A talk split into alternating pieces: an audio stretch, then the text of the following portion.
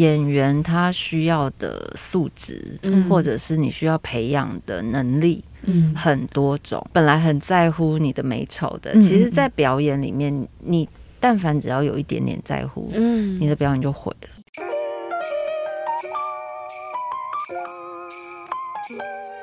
各位听众，大家好，欢迎收听《女人迷》原创节目《迷人配方》，我是制作人婉瑜，我是共同主持人黄简。《迷人配方》节目第二季，我们引用李安电影《喜宴》的一句话：“人生不能像做菜，把所有材料备好再开始。”第二季迷人配方将卷起袖子谈出发上路，谈不同形状的生命。这些生命在人生路上如何一边备料一边下锅，摸索独特自己的生活与自由的可能。十个议题，十个来宾，从他们的行动历程激发你的解放想象，改变你看待生命的观点。人生没有正确答案，你就是一切的线索与解答。在整集访谈最后，我们也会将来宾分享的生命经验精炼成迷人配方，邀请你一起带走。本期节目由国建署赞助。哎、欸，我分享一个象征新时代的新指标，你猜猜看，现在台湾三十五岁以上生育首胎的比例大概多少？我猜将近二十三点五趴。哈哈，你答对了，你怎么那么准呢？很准吧？可是三十五岁以后生育是不是会遇到比较多挑战？诶，确实会遇到的挑战几率是比较高的，就是民间常常讲不孕嘛。其实造成不孕的原因，男女其实都有可能，不只是女生，包括呃可能会遇到排卵啊、精子生成障碍、染色体异常等因素。哇，那如果遇到不孕的挑战，应该怎么办呢？呃，如果无法怀孕的话，你可以使用人工生殖的方法。其实政府在二零二一年就有相关政策开跑了，提供夫妻扩大不孕症治疗或是试管婴儿补助方案。到二零二二年八月底为止，政府其实收到了超过四万五千件的民众申请，这数字来说是非常踊跃的。哇，居然有四万多件，真的很多哎。那这样听起来，其实也觉得。好像没有那么恐怖，或者觉得那么需要担心了。对啊，其实支持不孕夫妻生育的愿望是政府，它有提供实质的政策协助，想要让尝试人工生殖的夫妻能够减轻负担。只要上网搜寻国民健康署试管婴儿补助专区，你就可以得到更多补助相关的资讯喽。太好了，这些政策跟资讯不仅能够减轻受孕的经济负担，也可以得到许多知识与帮助，也鼓励大家赶快手刀搜寻起来哟。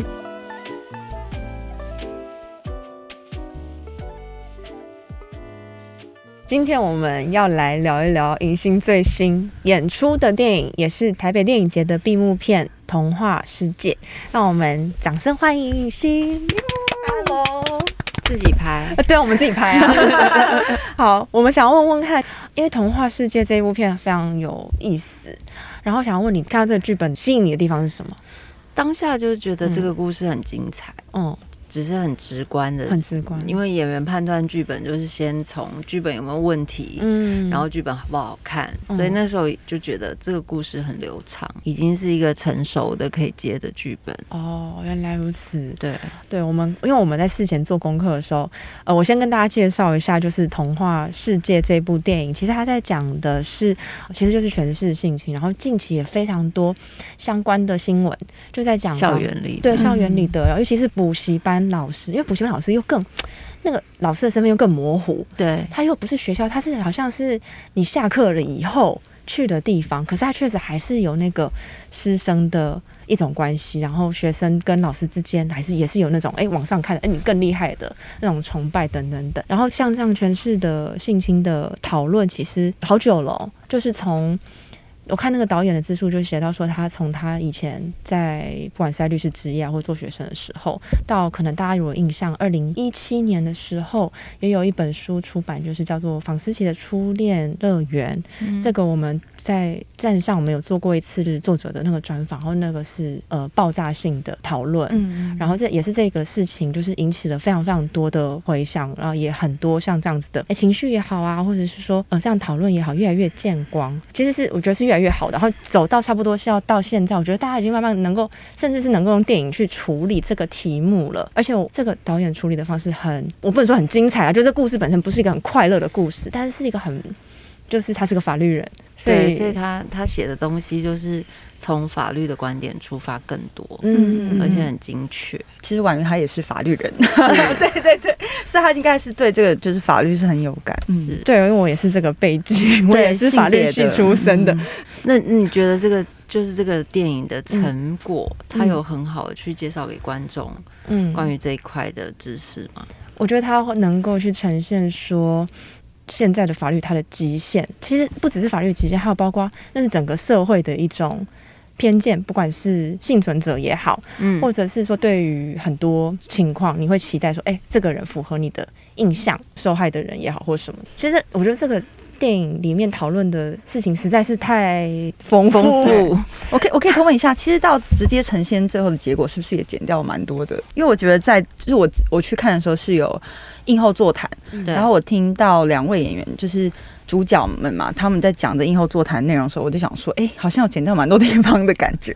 应该没有哎、欸，因为当时导演就是很难抉择，到底要他有两个想要拍的结局。哦，然后他就一直在拍的时候，也都还在很难决定到底要哪一个版本，所以后来他就因为最后那一场戏没有我，但是我就知道他最后就是有把两个。他都拍了。哦，原来是这样子，所以他就在给他自己一直剪接，剪到最后都还在做决策，哦，还在纠结的感 觉，这真的很困难呢。对呀，因为我觉得这个题材会让我题材很难，对，让我看的很揪心。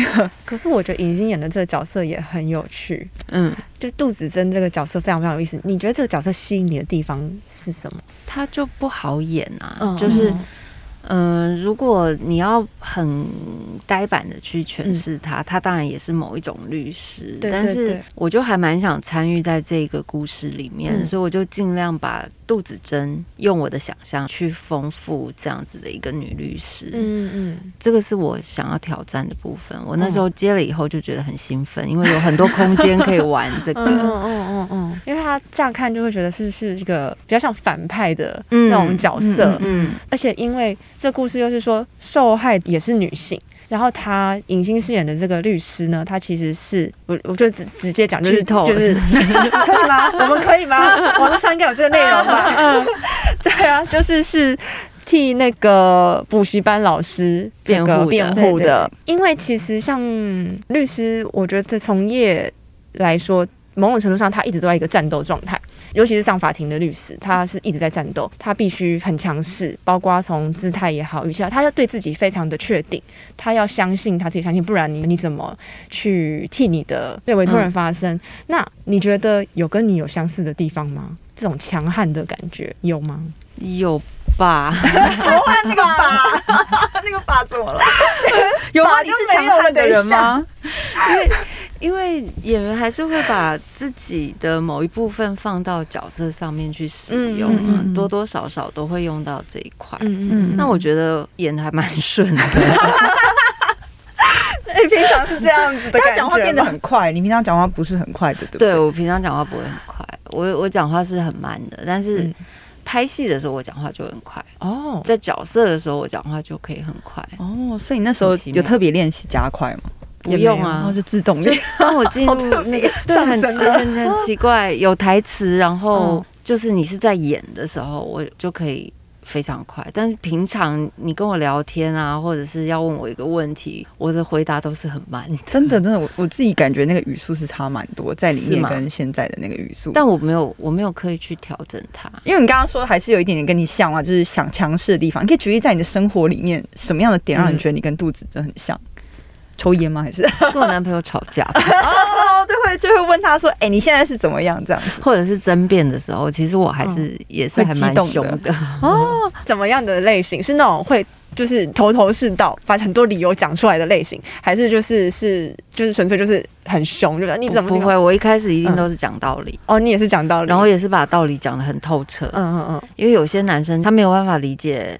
原来一件事有这么多的层次的可能，所以就一层一层一层的告诉他。对，那那我想问说，你觉得饰演杜子珍的挑战是什么？好了，比方你之前是没有接触过这个律师角色，那你做了哪些研究？你好像说过，就是旁观者来看这个律师，跟直接去演律师是两件不同的事。那你是怎么样做功课？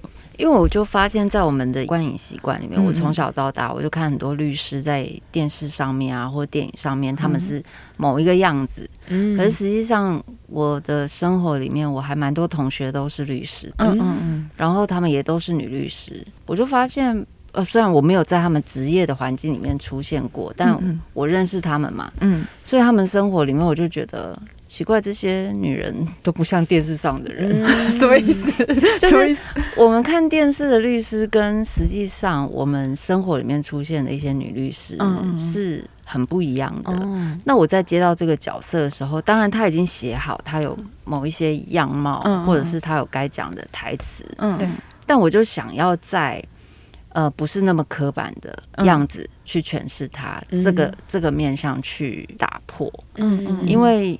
就是有各式各样的女律师啊，是啊，他们就不是一定是电视上面演的那样恰北北或什么的。嗯，你可以多多说明吗？就是说不是恰北北，那会是怎么样？因为你们俩都法律人嘛，就是会是？请问你的同学是怎么样？就是有每一个人的个性就是都不一样，像我也有那个职业病。比如说在生活里面，就是哎，他丢烟蒂，他可以罚多少钱？没有啦，你想我有这样吗？好像没有这样。但是对法律的事情会比较敏锐一点，对不对？如果你就是身边的人懂法律的话，像我有一个。印象非常深刻的同学，他就是从小到大都长得一模一样。啊？他到什么？对啊，他到现在已经生了两个孩子了，然后也当法官了。他还是跟他高中的时候长得一模一样，他也不会穿的。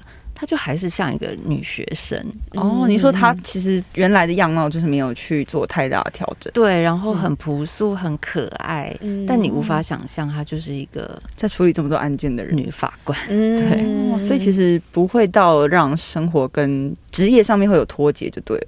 嗯，我我觉得是看嗯、呃、每个人的个性，嗯嗯嗯，所以。杜子针的时候，我就没有想要用那么刻板的方式，嗯、我还是在想说，嗯、一开始我觉得找这个角色还蛮有趣的，嗯、因为我就跟导演提出，我可能需要他来协助我去找一些这个年纪的女律师。嗯、他就说：“哦，其实我写这个故事是有一个原型的哦。”他就直接把那个原型的女律师介绍出来给我认识。看了之后，我也是觉得。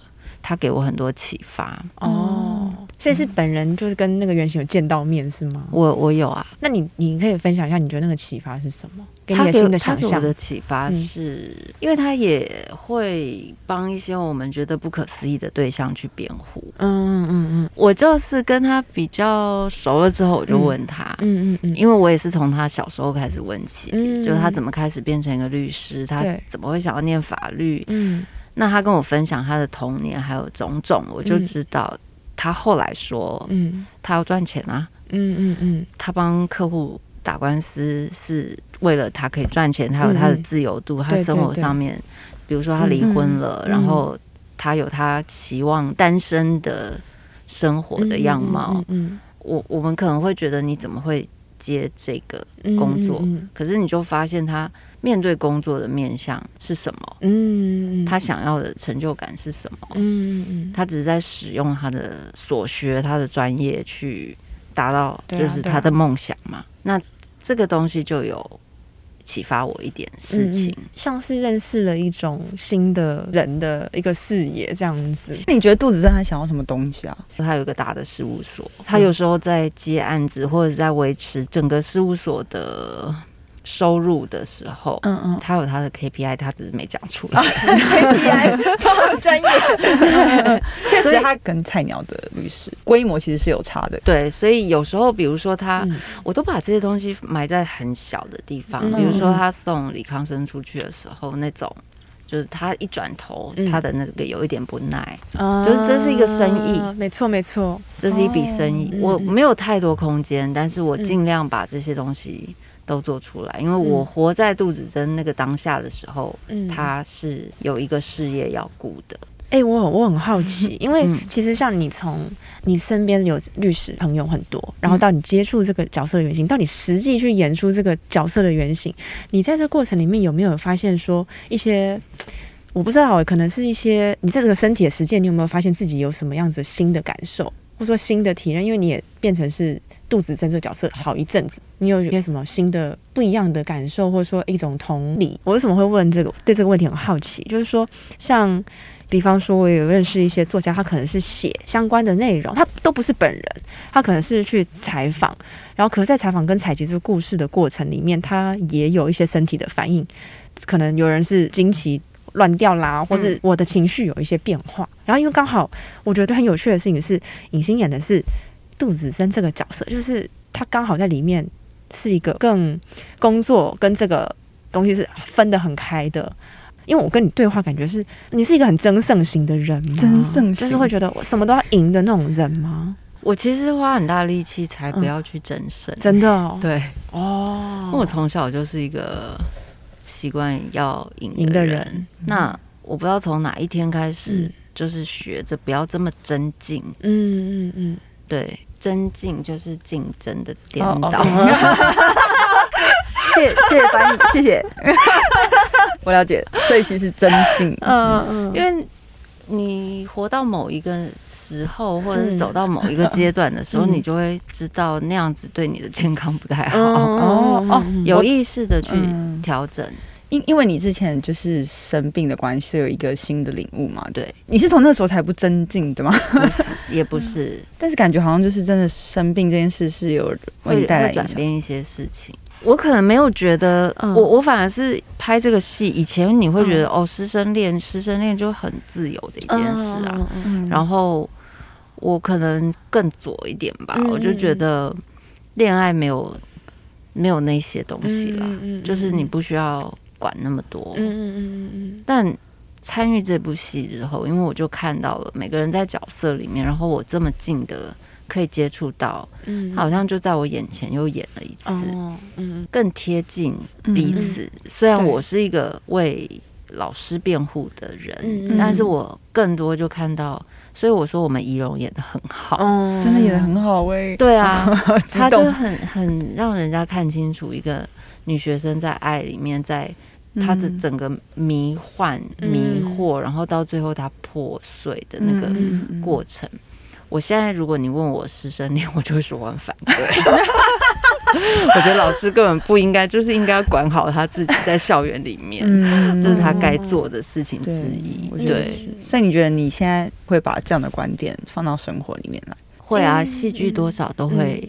影响我们真实的生活。我也投一票，老师不行。对不起啊，对，我可以可以理解。我其实看完这部更更有这样的感觉，我就会觉得哇，怎么那么心碎啊？这种感觉啊。可是偷偷说，我其实真的有喜欢过老师。这没有这个很正常，啊，补习班老师很正常，这非常正常。真的，那太好了，不是我特别。对对对，没有没有，因为其实我觉得在那个阶段，我们我觉得女性从小看很多那种浪漫的东西，有没有？就那种 什么言情小说啊，或是那种浪漫的电影啊，就会一直。我觉得我，我觉得我不知道男性怎么样，我不是个男性。嗯、可是我觉得女性整个成长历程里面，就是会一直有一种想要恋爱的那种。应该说，我们就读书，然后看到喜欢的人，就这样这两件事情。所以你看到特别吸引你的人，就会觉得哇，他他很比较厉害的人啊，很正常。你们有没有？你们没有吗？让我来询问，两位都没有吗？我我我我必须说，补习班老师真的还好。哦 补习班老师喜欢去补习班的，真的。哎，那如果不是补习班老师，总是有觉得很不错的吧？老师很优秀啊。嗯，可能到大学的时候，大学大学，你的生活已经打开了，你还会一直盯着老师看？哦，大学的时候就是会有那种比较有趣的教授，嗯，哦，对，就会觉得哦，风趣，还蛮有意思的，对对对，就是会觉得很很很不错，很不错。但其实像因为我我也是在女校，就是我是在女校成长嘛，所以。其实，在我的整个生生命过程里面，我也听过，就是跟补习班老师交往的故事哦。然后在我的身边非常的近，嗯嗯。然后有的是真的就是所谓的自由的恋爱，嗯，这种类型。但是在这过程里面呢，我们也陆陆续续看到，就也许这一个人，这个也不是一个很寻常的一种状态。然后也看到说，哎。其实好多不同的补习班老师，他们交往的对象都是学生。学生哦，我觉得其实我，可是我那时候喜欢那个老师，他年龄跟我蛮近的，他是大学的就是辅导老师，嗯所以他也是出来赚钱，出来赚钱。就他也是，他二十几岁而已，然后跟我其实没有，我自己觉得没有差很多，嗯所以我那时候觉得，嗯，就是还蛮喜欢这个人的。所以我觉得那个年龄差是有的耶，因为你看这部戏的那个老师跟学生差很多，多然后再加上那男生又有老婆，所以我觉得那个关系是。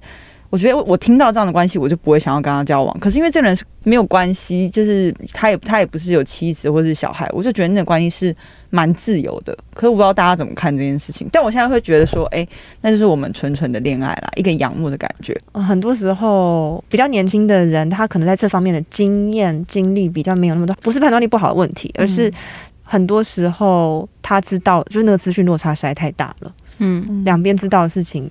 不就是不一样，不是很对等，哦、然后也对方可能可以去营造出来的那个，不管是好像在这关系的封闭性啊，或者说不能对外说啊，或者什么什么等等等的那种那个氛围，就属于你跟我之间的，只有我们知道的秘密，对的秘密的那种，其实也那个压迫，其实会比大家想象的可能还要来的更强或更多，因为它本身就。很难真的真的获得真正的理解吧，在这个社会上会被祝福，哦、所以某种程度上，在这样的关系里面的人很辛苦。我只能这样说，就是如果真的是很很很爱的话，那真的是很辛苦的。我刚刚突然想到，之前不是有一个，就是男生的群组还是男生的那种社团里面就哦，直男研究社。类似他们知道就有一套可以去操纵哦，哦，PUA 对，哦，我知道，就是学着怎么操纵女生，对对，操纵对象，对，有我们之前有谈这个，对啊对啊，就是先就是有一些方式嘛，先贬低，嗯，然后再来一个就是说，嗯，在所有我贬低的女性里面，你还不错，你还不错，对，嗯，然后你就突然觉得，嗯，我是特别的，其实就是跟老师有点像，就是说，在所有你看我这么多的学生，在所有学生里面。你最特别，你看我一天接触多少个人？为什么你在我眼里闪闪发亮？哎、欸，对，好像也是。对，所以就那就是一种，因为学生其实那个时期非常渴望去得到认可，认可，嗯，对。然后就哎、欸，我我的价值被另外一个肯认的时候，我就觉得我自己好像真的很有价值，因为整个学校系统是没有在肯认你的价值的的这种情况。好像我们都跟大家一样，可是如果是老师对你的认同，你就会觉得哦。我好像有点特别，对啊，对啊，就觉得哦，我我是特别的，我是一个特别的存在，这样子。嗯、那当然，本来本来那个每个人就是特别的，每个人都是特别存在。可是，在那个阶段，就很容易因为有权势的人这样讲，你就特别的相信。可是你不是相信你自己，你是相信那个人。嗯，对，你是相信那个人的判断。那这个是比较微妙的地方。嗯，那我那我问你，因为其实现在啊，我我要问尹欣啊，就是说。你现在已经把剧本都丢掉了，嗯、你现在还想得起那个权势性交的部分吗？你知道问什么？你要问什么法条吗？对之类的，因为他那时候说他已经背到滚瓜烂熟。你还记得你在拍摄的时候有没有一些有趣的故事可以跟我们分享？因为其实很多人应该对拍摄的过程应该是很想知道的，应该也是有轻松的。对啊，应该有那个听说把法庭当成那个照咖，当自己客厅哦。对啊，因为你们都一直在那边拍很很多的戏。对，其实也是应该的啊。嗯嗯嗯，因为我们不是演律师的话，我们去到法庭，虽然那个是模拟法庭啊，嗯嗯，那个是教学用的哦，对，但是你站在那个地方，你还是会觉得哦，这好有那种权威感，就你不敢随便对。可是我们是律师，所以我应该是要演出，那就是很跟他很接近，然后这就是一个随便的地方，就好像我很常来这边的感觉，对对，就像。你的办公室，因为录音室很常来，这个小房间。那那我好奇，有没有什么有趣的拍摄？应该会有一些好玩的事啊！我们那时候每个人压力都超大，真的？为什么？每一场戏其实压力都很大，真的是因为故事本身的关系，还是因为时间很紧凑？时间也有时间的紧凑。嗯，然后小康，我现在 怎么了？剖析每个人的压力。小康就是很少拿到那种。剧本台词那么多的他每天抱着他那几页就是、嗯、狂 背，压力很大很大。不然他是一个很轻松的人。嗯，然后另外孝全就是也是台词也蛮多的，嗯、然后也蛮硬的。嗯，我们其实是是要理解那个台词之后，它本身的意思，我们一般观众是不懂的。嗯、然后何况我们还有就那个台词理解了之后，各自要去。捍卫跟争辩的部分，嗯嗯嗯嗯，然后又要去争辩那个价值观，同为律师，嗯嗯嗯。的价值观，嗯嗯嗯，就是各种一层一层，你不能放掉每一层，听起来就很不轻松。对，然后还有仪容的仪容仪容的，还是。他就每天都在等那场戏的来到，真的好压力哦，好有压力。他其实不止一场，我觉得很裸露的戏啊，我觉得应该是两场。对，包括他发现的时候打他的，对对对，然后我就觉得哇哇，我好紧张。我其实看这部戏的时候，一直在想要拿包包遮住，就是很很害怕啦，我自己。但现在想一想，那个剧情完全没有呃轻松的地方，完全没有。对啊，然后我刚刚问的这个问题是很 NG，我每天都压力都很大，真的哦。所以这是算近期接来就是最让你压力大的一部戏。哦，可以这样说。嗯嗯，那我们不要问他有趣事，最吃力的事。没有开玩笑，开玩笑。好了，我们就来问接下来，不要为难影星了。来来来，影星的演员之路很有意思。我们从就是你的媒体专访报道里面看见说，哎，你最初推出的那个写真集的作品是出版社连哄带骗，然后你爸妈最初非常的反对，然后你。可是反对到后面，居然你妈帮你选照片，我觉得这实在是太有趣了。就这整个心态调整过程非常非常可爱。然后你你还记得吗？那到底是什么样的一个状态？你可以分享一下那个那个过程吗？我我觉得我就是一个很开放的人，嗯、我可能天生就是，嗯嗯，所以在很多事情上面，就像我说，我一开始都会觉得老师谈恋爱为什么不可以？嗯嗯，所以我对很多事情的态度。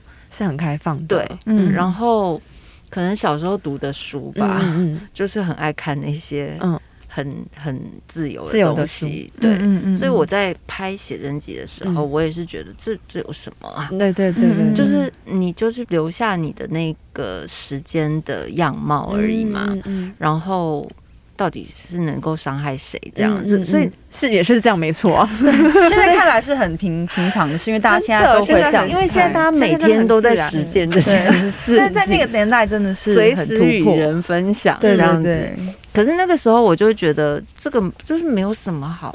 为为什么我不可以想要留下来，或者是跟别人分享呢？嗯嗯嗯嗯，一样是我们现在每天想要自拍，然后与人分享的一个这种心情吧。嗯嗯嗯，所以我就去做了。然后那个时候也是专业的团队化妆造型，就你就是去经历一个嗯很有意思的事情。然后那时候也没有想说要当。艺人，嗯嗯，因为还在念书嘛，嗯嗯，然后也没有想说我会什么，嗯，我在这一行要干什么，没有，纯粹就是留下那本书，青春青春，对，没想到后来就是会发生那么大的事情，嗯嗯嗯，然后社会好像那时候也很震惊，嗯。哦，真的，我有，真的，因为我想，真的假的，因为我没有在那个印象里，我就好奇，因为那那时候还是。好像是立法院还有委员去质询教育部长，真的假的？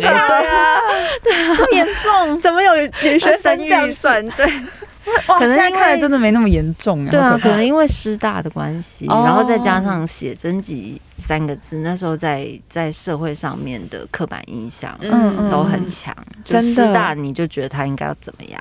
哦，要有风气，而且他以后要当老师呢。对对，所以。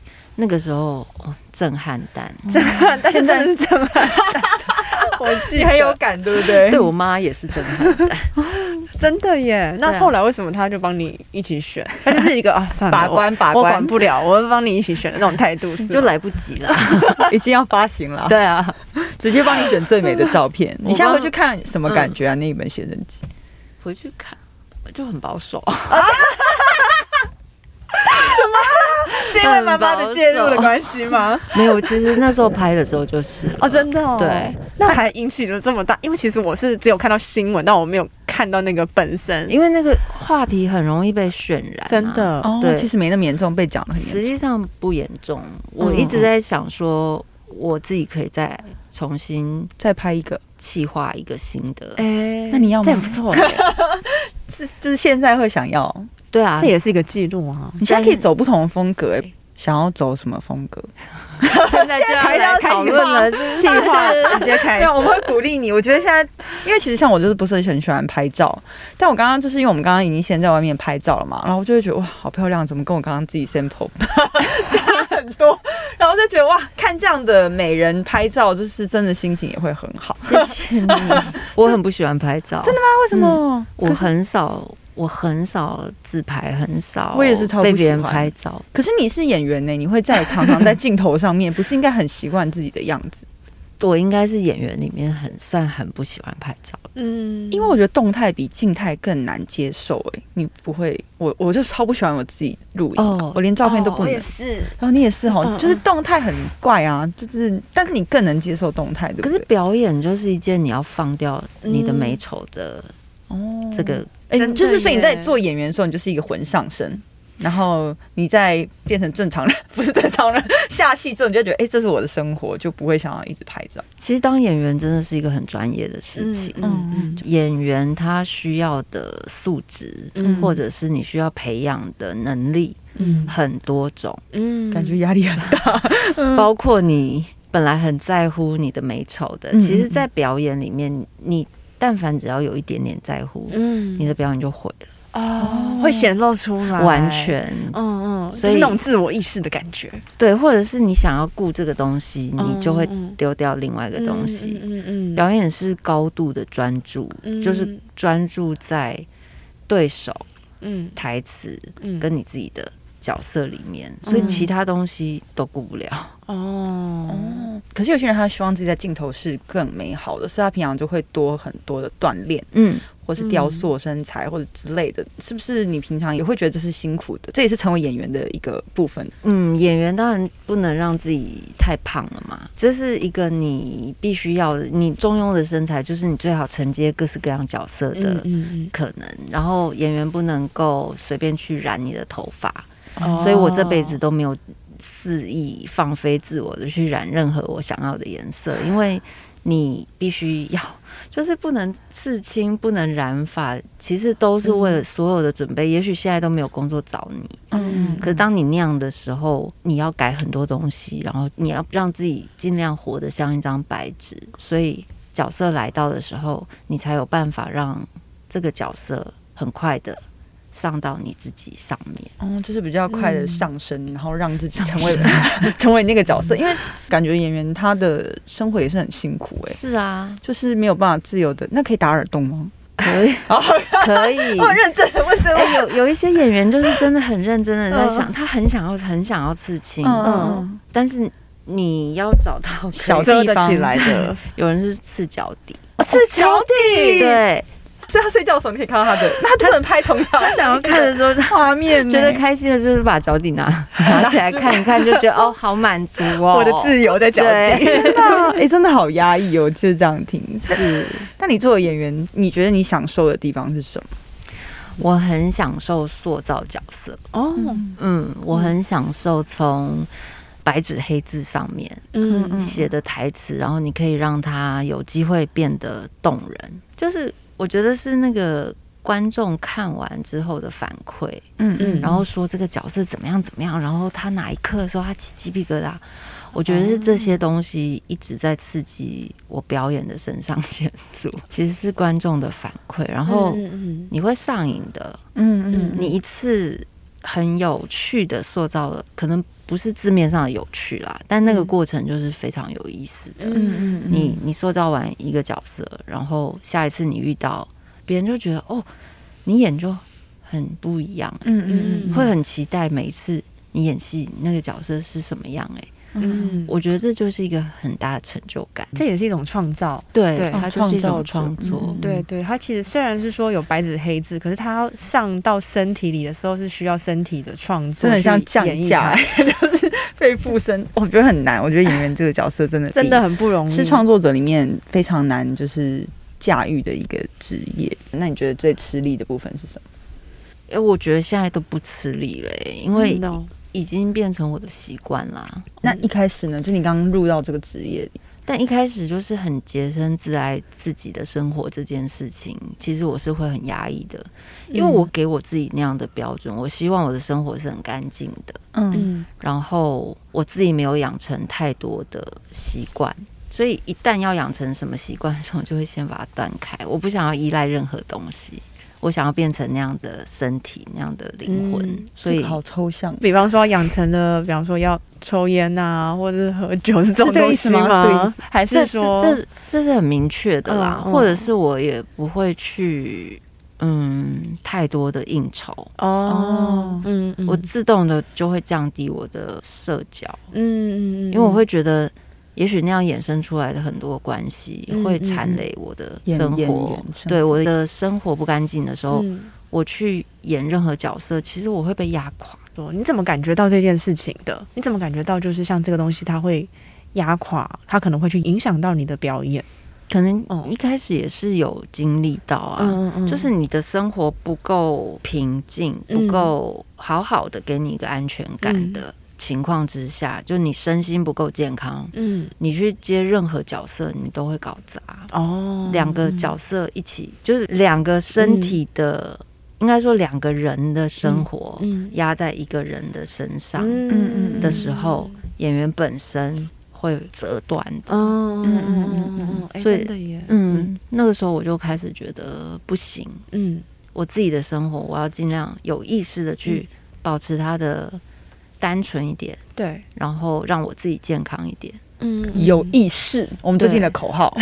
哦，是吗？最近口号是有意识的做某件事情，有意识的达到共感。有有意识是出现的刚刚好，因为我们最近真的都在探讨怎样去有意识的去做。比方我们在社群媒体发文好了，嗯，或者是在跟别人沟通，就是来婉瑜，我觉得你应该很有感觉。好了，没有我，我觉得你，我对于你串联到刘意识，我非常的惊讶。不过谢谢你的谨记，因为我觉得那个很重要的事情是在于说。嗯、呃，因为其实演员的表演生活，那个生活的那个分量也很重，那个角色本身，所以他需要在一个自己下戏之后，他是足够的，不管是干净也好，足够的强韧也好，可以让他自己有那个能量，嗯，去发挥跟表现。嗯、但如果你这边也是这样。尽情的挥洒跟消耗的话，你就没有足够的那个能量去投入。嗯、我觉得它是一种专注。是，其实运动员也是这样，专业的音乐人其实也是。像比方说，如果大家就很厉害的乐手的话，那个生活都很精实的，就是每天照表操课，嗯、早上起来八点，然后吃早餐，然后运动。好，应该是反过来的，然后可能就今天写写谱啊，或者什么的，然后出去看一些东西，散步回来就好。我觉得他的生活啊，像村上春树这样，就是可能跑步、书写，然后睡觉，你就觉得哇，好单纯。我现在是目前还没有体会到这件事情，因为我觉得我很晚睡，但是我觉得这样是真的会比较好，是不是？就是思绪啊、整理等等。我并没有村上春树这么有纪律，我只是在情感生活上面，嗯、然后人际关系上面。那你会因为婉拒而感到不自在，或者是呃担心吗？你说婉拒别人吗？对啊，就是哎、欸，我今天要怎么样？没办法，不会啊，初期不会吗？初期应该会，但是到后来都不会，就习惯了。我朋友都很习惯，我就是一个 很难约的人，所以这样也很好。我一只要一出去。大家就会觉得哇，捡到宝哎、欸！他今天来嘞，真的假的？我要走一个备受重视。你很专注，对不对？我觉得演员是要排除一些东西，你才有办法这么傻傻的，这么傻傻傻傻的，傻傻的。因为有时候你是蹲在那里耕耘一个角色，其实没有人帮你啊。一切都是你自己，每一句话，每一个样貌。你听他有得到编剧奖，然后我觉得非本科系出身的人，我们先不管，先撇开这个角色包袱好了，就是他专注在这件事情上，你会感觉到他今天得到的东西是他一路努力出来的。然后那个努力不是因为他真的很用力，是他很专注的做那件事情。那我觉得这件事情在现在来讲，我觉得很难。嗯，我觉得连我也会。想要分心，就像你刚刚讲人际关系，或者是偷看一点剧，就是让娱乐进到自己的生活里，我还是会忍不住这样。所以我觉得有时候是不是因为我太不专心，或者是我还没有找到一个很好的方法去跟这样的自己共处？所以我觉得那个专注是很让人向往。你怎么做到？我觉得现在很难呢、欸，真的很难呢、欸。现在其实是这几年我们大家生活的方式都改变了，嗯、就是手机其实占了我们很多。就是你对外通讯，你你买个东西，然后你要付个款，嗯、还是信用卡付款，嗯、都在手机上，很方便。所以时时刻刻就是手机，嗯，然后你也很难拒绝别人，因为都在上面。以前你就是打死不接电话。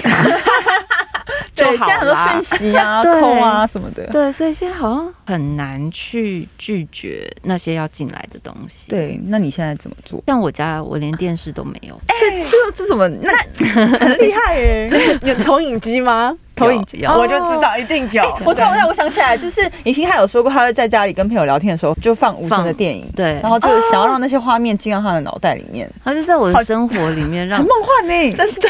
电影是你很有效率，你拍过电影，你就会知道每一帧、每一秒钟的那个构图、光线，然后里面所有人的，那是一整组超过一百个人所建构出来的那一秒画面，那就是艺术品。嗯，所以你在你家放这种流动艺术品，就赚到，好不好？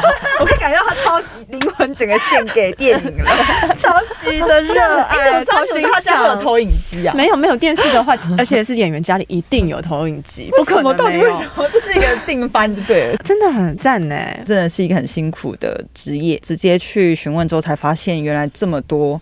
我们不知道的秘密，你会很在乎，像你刚刚讲到那个灯光啊，等等等等，然后烟的摆放位要放什么进到这个你演出的角色的场景。大部分的时候，因为现场会有美术嘛，嗯，造型会有专业的造型嘛，对。那其实演员可以在这个上面，嗯嗯，提供的贡献已经不多了，因为他们都很厉害，对对。可是他们就会比较关注整个场景，然后可能不会。嗯，进到特定的角色里面去哦。那你有在提出这个需求的时候，跟对方是有意见相左的时候吗？嗯，一定都会有啊。嗯嗯嗯，但就是因为戏剧的创作其实是一个共同的创作，嗯、它是一个团体创作。嗯，那我打个比方，像造型好了，嗯，嗯，可能我们都同意那是一个呃合身的长裙，嗯，对。但是呢，他可能找的一个是在膝盖上面的，嗯，长度，然后我穿上去之后，我就觉得不对，这个角色他绝对不会露出他的膝盖，哦，他一定是穿膝下的，嗯嗯，就是那个角色，嗯嗯嗯，因为有时候你知道这些细节露出脆弱的部分，对，这些细节其实也是会影响观众看这个角色的感觉，嗯嗯嗯，所以有时候你跟造型师讨论这一些是。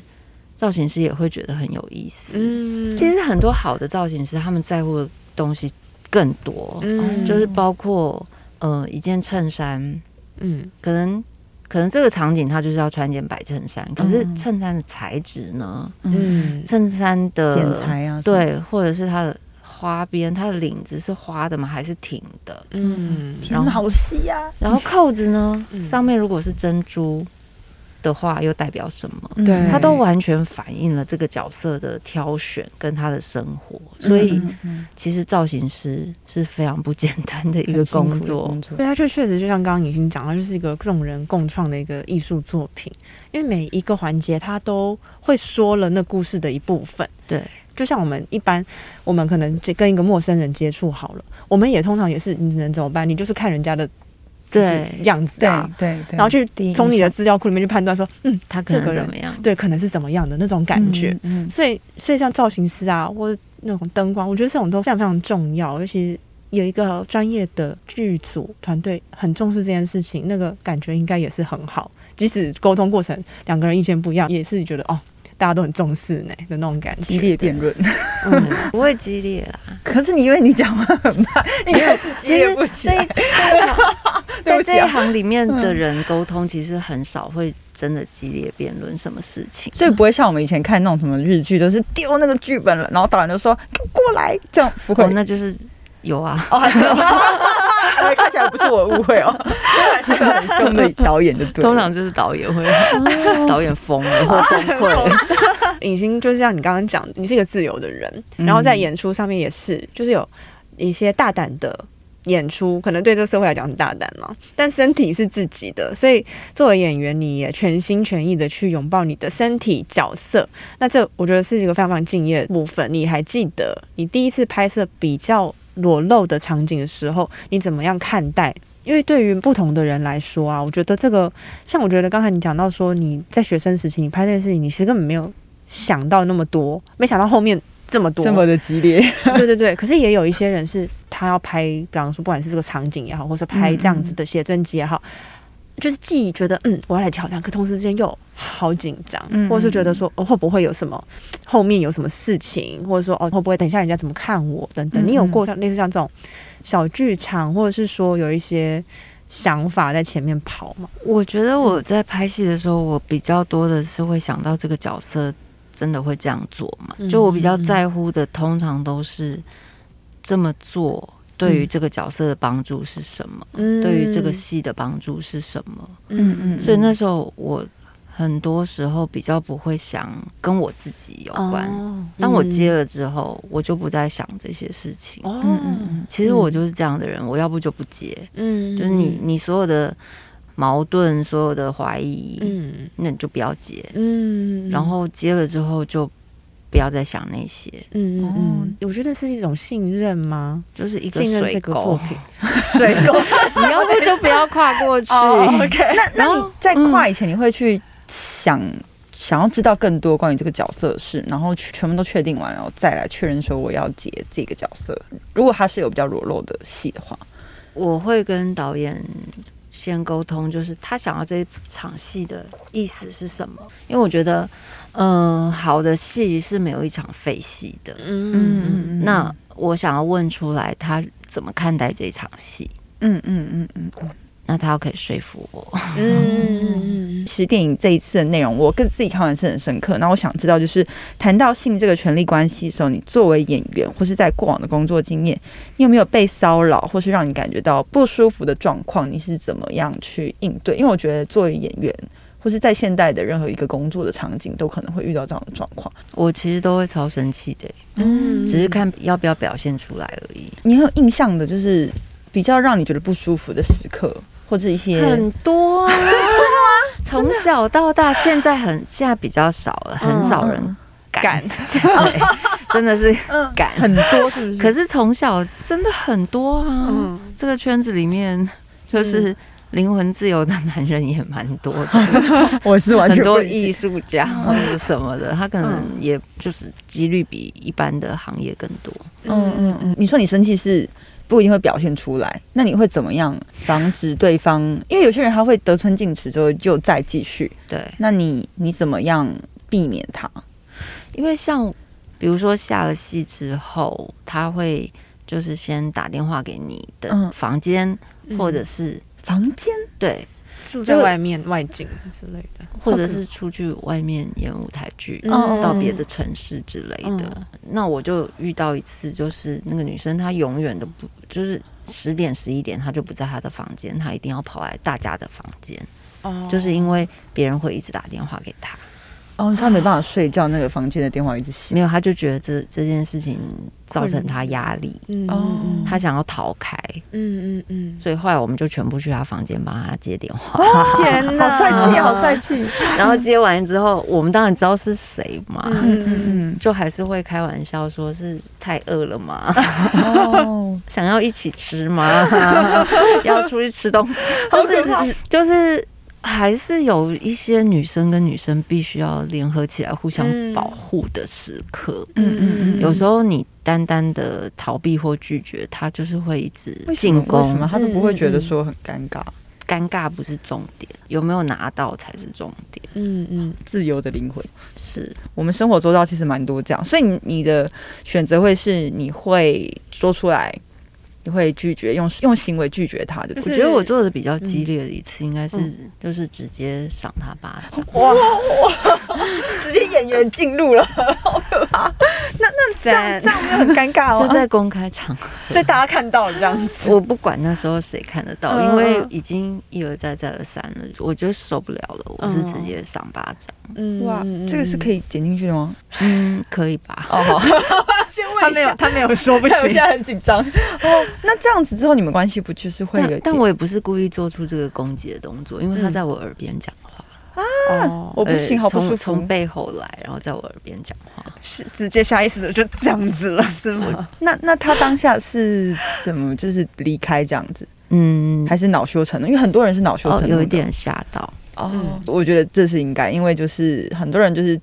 跨越别人的身体自主权，对，然后让别人觉得不舒服，我觉得是可以采取一些行动。如果他多次这样的话，对，对我们要呼吁很多，因为其实我觉得我们听众应该也会有遇到这样的事情。那因为你有扮演这样的一个角色，那我们就想要邀请，如果说在现实上我们有还是有遇到这样的幸存者，或者他现在身边都发生这样的事情，你会不会？呃，鼓励他们怎么做？这这一题可能很难，就是说鼓励大家怎么做，因为每个人其实他在那个情境里面，不见得他是有那个能力，或有那个、有那样子的，那该怎么说？处境是他做这些事情，他可以比较不去想到说，哎，后面可能或者说他去担心会有什么结果这样子。对，不过我觉得刚才。尹欣讲有一件事情蛮好，就是说，哎、欸，就是可以不止一个人面对的那一个故事，我觉得很棒啊、欸。嗯嗯嗯、就是一群女生 去房间去接那个电话，那个感觉就是，嗯，我觉得那个那个是一个算是我第一次听到，就是这个应对的方式。方式对，对对，像以前可能就是大家就是自己一个人去面对跟处理，不管是赶快躲起来也好，或者是。跟他对峙也好，就是都是一个人，嗯嗯，所以说出来其实是一件最好的第一步。没错，没错，没错，没错，没错。因为每个人应该都会有自己一些你觉得相对来说，嗯，可能比较信任的，会支持你的人，但是。嗯、呃，如果真的完全没有的话，还是有一些资源，像比方说现代妇女基金会，呃，妇女新知也有，嗯嗯，呃，还有立新基金会也有，他们其实都有专业的社会工作人员是在处理像这样子的事件，事件，而且他不是收费的，因为他们处理过很多，所以他能够很完整的去聆听跟相信，嗯嗯嗯。那我觉得很多时候光是说出来这件事情就很不容易，有时候说出来他不见得是说我马上就要采取行动，或者说有时候他他就说我想要采取行动。我想要你帮我做什么？可是事后他其实是在一个情绪高昂的当下，他事后可能会有不一样的想法。但是简单来讲，就是说，我觉得说出来是重要的。所以你是鼓励大家，就是勇敢的说出来。我那次打完他之后，听起来好开心，真的吗？你说你心情松一口气。就是我那一次，就是以一个很直觉的反应，就是觉得你离我远一点的那个反应。嗯，赏了他一巴掌之后，其实我还做了其他的事情。嗯，就是不是这件事就到这边结束。嗯，虽然他走开了，嗯，但是我还直接告诉更大的长官，嗯，就我希望他知道，我们之间工作的环境里面一直在发生这样的事情，嗯，他必须要处理。对，嗯，好帅气，没错，没错，没错，觉得很好，因为你是率先，可能是在那环境里第一个跳出来做这件事情的。嗯，帮助到其他可能也。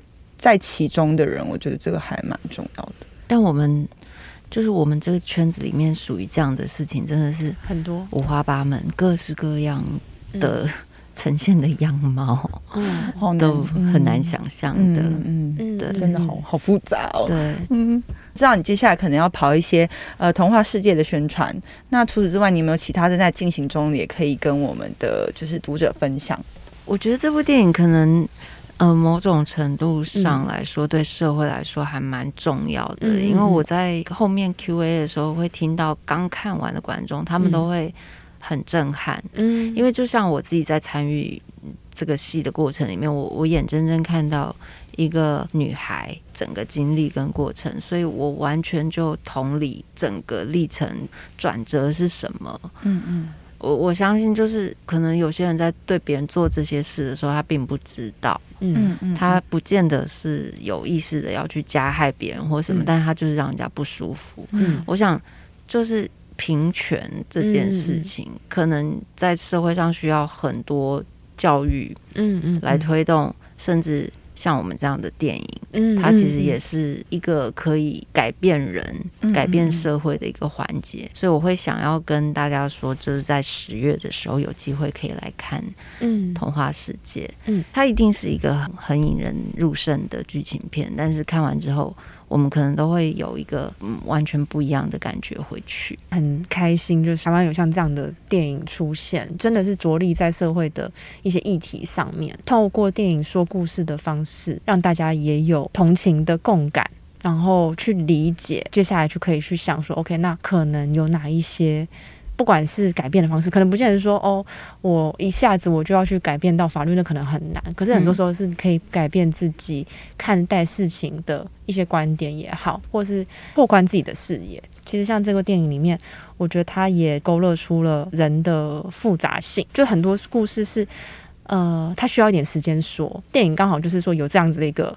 一个时间的长度可以去说像这样子，当然它还是有悬念哦。嗯，它它就是还是一个会有悬念的故事，所以就大家就是 我我也不能，我也不能破梗。是它里面就是没有谁是真，它其实要说的就是没有人是真正的坏人。这个世界不是只有黑跟白。嗯嗯嗯嗯，你要去认识那个灰是什么。嗯嗯嗯，然后白的后面也还有暗的部分。嗯，我觉得这个就是这个戏有意思的地方，没有人是绝对。他甚至连女学生都有在讨论，嗯，她的天真跟她的纯真性到底还有多少？嗯嗯嗯，对啊，就是包括遇到像这样子的事情的女学生，大家可能就在想象说，哦，就是大家会有那种典型的。那种受害的那种想象嘛，而如果没有符合的话，嗯，大家就觉得哦，怎么？那你这样活该，或什么之类的，或者叫你自己要？对，谁叫你自己要？谁叫你那么呆？或什么？谁叫你这样子？嗯，就是其实这些东西很多时候才是伤人最深的那个部分，嗯、或者说让人觉得哦很难去讲出口。那本来真的法律总是有可以进步的地方，总是要有进步的地方，但是我们也可以能够很清楚看见说。法律它不是包青天，就是他能够处理的事情蛮极限的。很多时候是像发生这样的事情，周遭有没有人能够去支援？然后我们怎么样可以？我觉得整个环境就越多讨论，有意识的去看见的话，就会是件很棒的事情啊！嗯嗯嗯嗯。因为这个导演他其实有计划的去处理相关的一些议题，我觉得台湾好像这样的电影很棒，很很棒。我觉得拍的好写实哦，我真的是吓到不行。胆小，我很胆小啊，反正看的时候一直觉得很好看，他一直说非常非常好看，他喜欢。对，虽然刚才有我们稍微稍微触及一下，但是我觉得演员的生活。特别有意思，想要请你分享说，对你来讲，日常生活或你的演员生活、创作工作里面，你一定会有的一种仪式，好，我们叫做迷人的配方是什么？我通常就是卸指甲油啊。你知道，在演一个角色之前，我可能要准备很多工作，就是从他的外貌啊、发型啊，然后。各种讨论，嗯，一路到最后开机前的前一天，我可能就会把我自己洗干净，嗯，然后安安静静的把我的指甲油卸掉，从脚一根一根一根一根的去光水，然后放在棉花上面，然后吸饱之后，慢慢的一根一根按，然后那个十根指头。卸掉之后，因为我很爱涂脚指甲油。哦，开机前的那个晚上，我自己会把脚一根一根一根擦干净，然后擦完倒数的时候，我就觉得，嗯，我准备好要进入那个角色。哦，没有，我激动一下，我觉得很酷哎，我真的没听过这个仪式哦，这也好适合写进剧本里哦。对啊，就是女演员的生活之路，我在。哎、欸，我先偷问一下，我先偷问一下，这插插播。好好，你问。你会不会想要从编剧到真的去导演一部电影？你会有想要这样子的感觉吗？嗯、有啊，但是导演很辛苦哎、欸。可是我感觉你做到最后，从演员、编剧，然后最后真的会进到这个角色里面。我觉得你有这样的想望，我猜啦，我不知道是。可是因为因为我也担心你的身体嘛，所以不知道你是不是真的想要尝试做这件事情过。嗯，可能等到我自己真的有一个非讲不可的故事的时候，我可能就会去当导演把它导出来。嗯，对。但在此之前，我万般都不会想要碰这个 职位，因为导演真的非常非常辛苦，不是只是浪漫而已。最后一个好了，邀请李欣跟听众展开，今天就可以开始练习。你会邀请大家一起做什么？就是。一个晚上不要看电视，嗯、然后就一个晚上都在看手机啊？你觉得这样有什么用？那就是也不能看所有电子产品。对，做得到吗？可以啊，可以，我觉得可以。我朋友他就是会实施一个二十四小时都不碰电子产品，嗯，比方说手机或者是电视这种，但还是会用电脑。那不是一样？但是我觉得少了手机，因为很多城市只有手机才可以 run 的。然后他戒掉了这个，他就觉得他暂时远离社交这件事情，我觉得挺好。早上起来就想说，哦，看一下今天的工作日程，然后就开始划手机，然后划划就觉得自己已经进去那个世界了，嗯嗯，就是有点像你跟虚拟世界接上线的感觉。你会没有意识到说，哎，窗外其实天气不错，有风在流动，对，然后有树什么在，我就会突然觉得就意识到说，我没有意识到外面的事情，我就想说，哦，好，那手机放下来，就是会有一个这样 zoom out 的感觉，就会突然觉得，哦，我的世界变得有点干净。没有那么多声音在那里。我每天都是想说，哎、欸，好多事要做，我很少去注意到外面的。你会是喜欢走大自然的人吗？会啊，真的、啊、喜欢，很喜欢，喜欢，非常喜欢。完了，我遇到一个清流 了。怎么了？什么清流？就是很很在意生活啊。然后，可是我还是住在城市里面啊。嗯，我很身不由己哎、欸。因为 我好想搬，我好想搬去大自然。你那那你你有想过你要搬去大自然，你要去哪里吗？海边、山上、山上、山上，我已经学过了。哦，你不怕虫？不怕，好可怕！不怕不怕蚊子，不怕虫。哦，那真的很适合。怕蛇。哦，大家都怕，大家都谁蛇谁都怕，没有关系。如果你喜欢今天的节目的话，欢迎在 Apple Podcast 留言给我们更多回馈，或是帮我们打上五颗星。我们下一集节目再见喽，拜拜，拜拜。